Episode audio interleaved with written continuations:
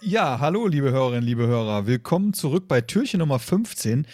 Heute suchen wir einen Gegenstand, der im Drei-Fragezeichen-Universum eigentlich eine ganz große Rolle spielt, obwohl er relativ klein ist. Also er spricht nicht, er klingelt nicht, ähm, aber trotz alledem ist er in jeder Folge kommt er eigentlich drin vor. Ich glaube, es gibt ein, zwei Folgen, wenn ich mich nicht irre, da taucht er tatsächlich nicht Genau, richtig, auf. Mhm. Äh, wir selber haben diesen Gegenstand auch und äh, sind eigentlich ziemlich stolz darauf, dass Nell uns diesen Gegenstand so gut designt hat.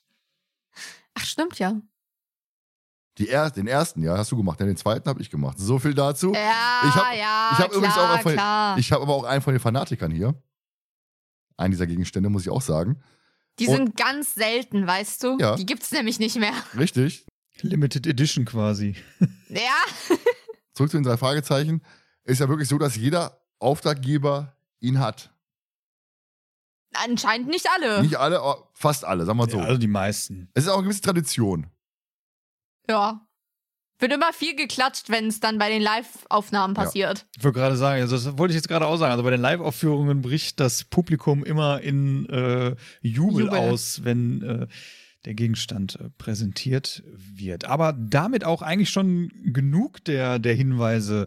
Ich glaube, dass die Hörer das jetzt eigentlich relativ leicht herausfinden sollten. Und wir suchen den siebten Buchstaben dieses Gegenstands. Und äh, ja, morgen dürft ihr euch darauf freuen, was der Thomas euch denn so Schönes präsentiert. Und bis dahin noch einen schönen Tag.